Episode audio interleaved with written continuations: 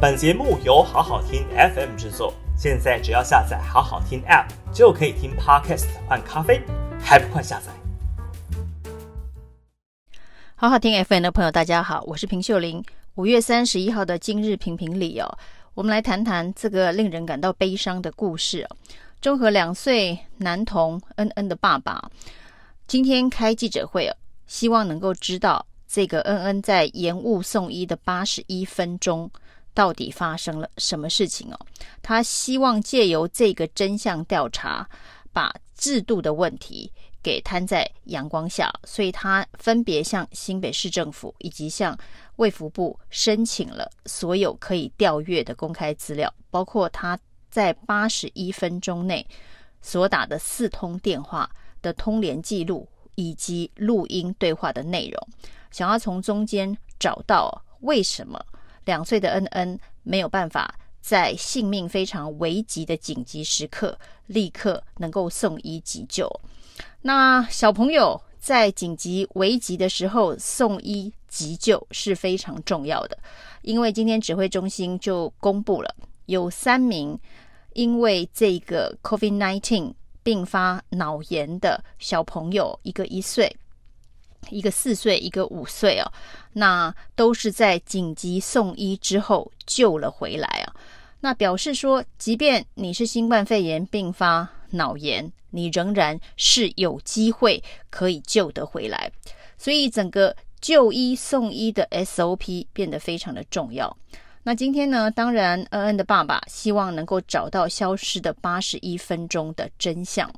事实上呢，在这个悲剧发生之后呢，指挥中心哦，大半夜的居然调整了所谓的确诊就医以及警示症状指引的相关的规范哦。这个就告诉我们，其实这件事情虽然我们也支持恩恩的爸爸能够进一步的调查真相，搜集到他所能搜集到的资料，把答案找出来哦。但是初步看起来呢，这个所谓的紧急。状况的就医准则就是其中的关键哦，否则不会发生恩恩的悲剧之后呢，指挥中心在半夜立刻紧急修改确诊就医的相关的原则。其实这整件事情被恩恩的爸爸形容八十一分钟，整个过程非常的荒谬。事实上，从四月六号指挥中心宣布要以新台湾模式。对抗这一波 Omicron 的病毒，一直到现在哦，这五十几天的整个过程也非常的荒谬。那从这一个消失的八十一分钟来看哦，关键就是在清零式的就医规范哦。那为什么会需要四通电话的联系，最终才能够确认送医哦？就是因为指挥中心所规定的就医规范是用清零式的概念在规范，而这是前一波疫情 Delta 病毒疫情的时候所留下来的规定哦，就是所有的事情必须有完整的确认送医的程序，没有办法自行就医，重点在没有办法自行就医啊。那所以呢，当今天呢，陈其迈市长在高雄市的防疫记者会上面特别的提醒啊，就是在儿童发生紧急状况的时候呢，一定要自行赶快就医哦，千万别再等，别再拖。但是在恩恩发生事情的那个时间点，指挥中心的清零式就医规范并没有松绑，那要求呢？只要你是确诊者，你送医的程序必须遵照所有的指引。这个非常的繁复的联系的指引，需有需要有很多横向的联系哦，包括了卫生局，包括了全责医院，包括了这个。一一九的消防队，这些的横向联系要完成之后呢，消防队才能够以一一九救护车防护完整的方式送医哦。当时并没有可以自行就医的选项，也就是说呢，这个确诊者他是不能够自己开车、自己步行、自己这一个。以任何的交通工具去就医的，当时的清零就医规范就是这样规定的。那所以呢，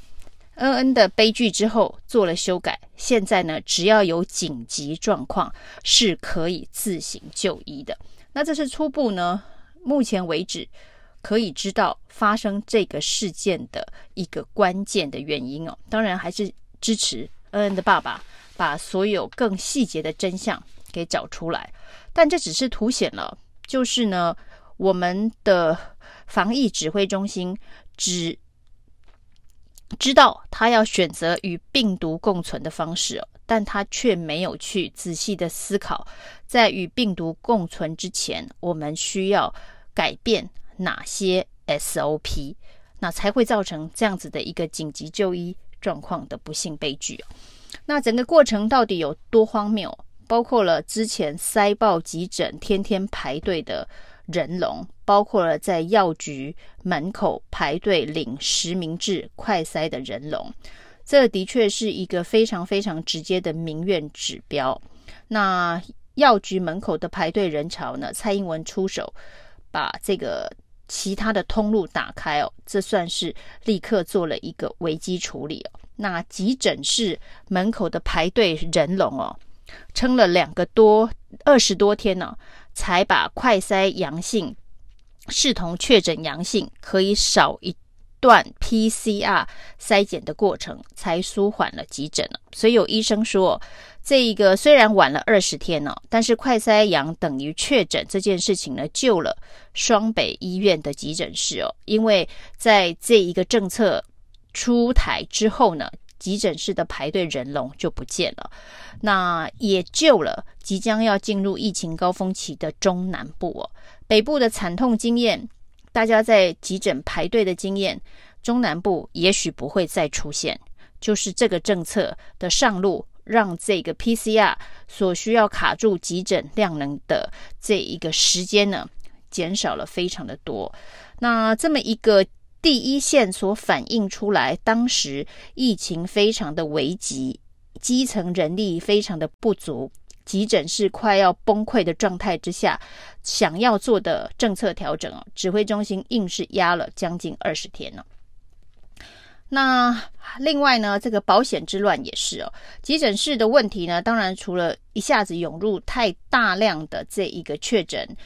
的可能的病患之外，另外就是所谓的保险之乱哦，因为很多人保了防疫险，他必须要有 PCR 的证明哦。那金管会处理保险之乱，干扰防疫之乱呢，那也处理了将近二十天了。所以现在可以看到呢，这一个双北的医院的急诊室已经恢复了大致的平静。这件事情呢，一部分快筛阳没办法及早等于确诊，另一部分就是保险之乱，金管会没有办法在最短的时间之内处理。那现在已经确认了，金管会比较站在保护这一边，要求产险公司都能够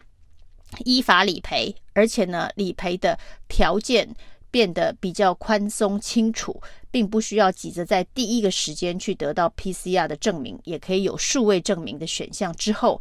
急诊室之乱啊，也解决了一大半。但这些事情呢，都是可以在很短的时间之内，只要政策决定就可以解决的乱象哦，都拖了很长的时间呢。所以整个过程真的很荒谬，甚至有人说，这个感觉像是陈时中在整双北的市民哦。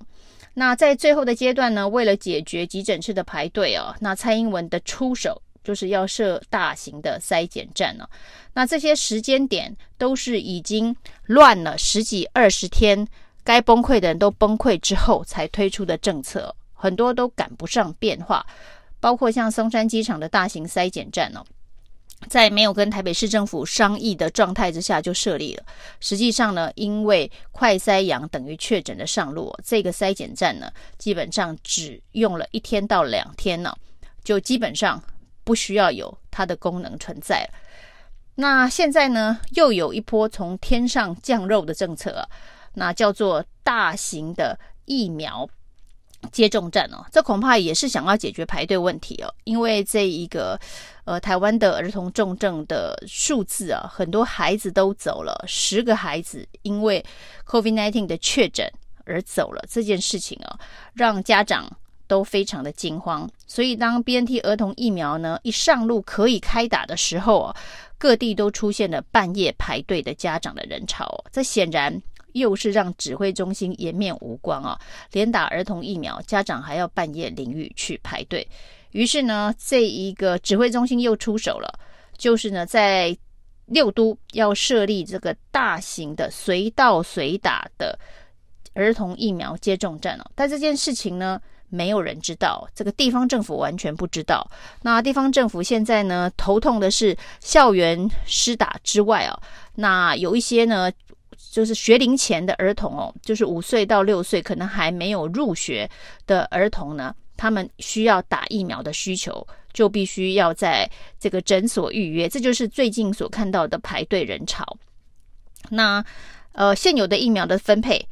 因为并不是足量，所以才会有预约排队的问题哦。那现在这个指挥中心说要随到随打。拿出自己库存的疫苗，表示说他前一波这个七十几万的疫苗，它并没有完整的发放给地方政府哦。后来看了公示哦，他大概只发了百分之七十左右的需求，那他扣留了一部分的疫苗，所以现在呢，可以突然开设随到随打的这一个大型的这个接种站哦。那这件事情呢，今天。被台北市长柯文哲哦，这个口不择言，的确他这还蛮口不择言哦，说这个政策非常的白痴哦。虽然这个政策呢是事前没有沟不同哦，是突袭又突袭地方政府，但是呢，这个中央是完整的自己筹备，自己找场地，自自己找医疗团队，然后自己去这一个规划管理大型的接种站哦，所以呢，你也不能说他是完全的白痴哈。但是呢，另外一件事情就是他选定的地点就是台北市的这一个快筛阳的车来素的筛检站了。所以呢，这个柯文哲的意思是说，你把快筛阳性的筛检站跟儿童施打疫苗的这个接种站哦，放在同一个场地啊。这恐怕有风险呢。那当然呢，今天指挥中心是大动作的反驳。自由广场非常大哦，两个站点呢有五百公尺的距离哦，所以呢，柯文哲说的太过分了。其实用白痴的确是还蛮过分的。但是呢，包括了这个台北，包括了新北，包括了台中，甚至连桃园、台南、高雄都没有人事先知道指挥中心要做随到随打的大型接种站了。那甚至他在高雄选的地点是高雄展览馆，高雄展览馆呢，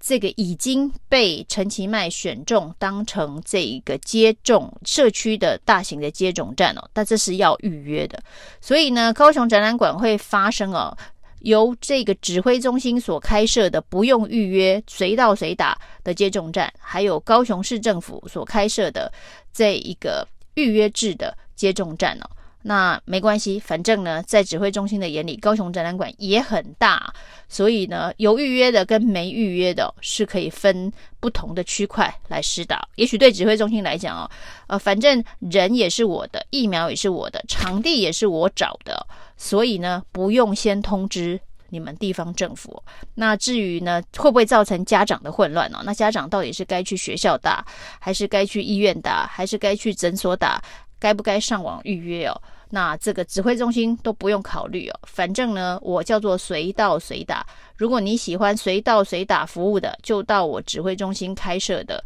这一个大型接种站。如果你想要预约，你就去各地方政府的预约的医疗场所。这样子的一个双头马车，整个过程真的也是非常的荒谬。以上是今天的评评理，谢谢收听。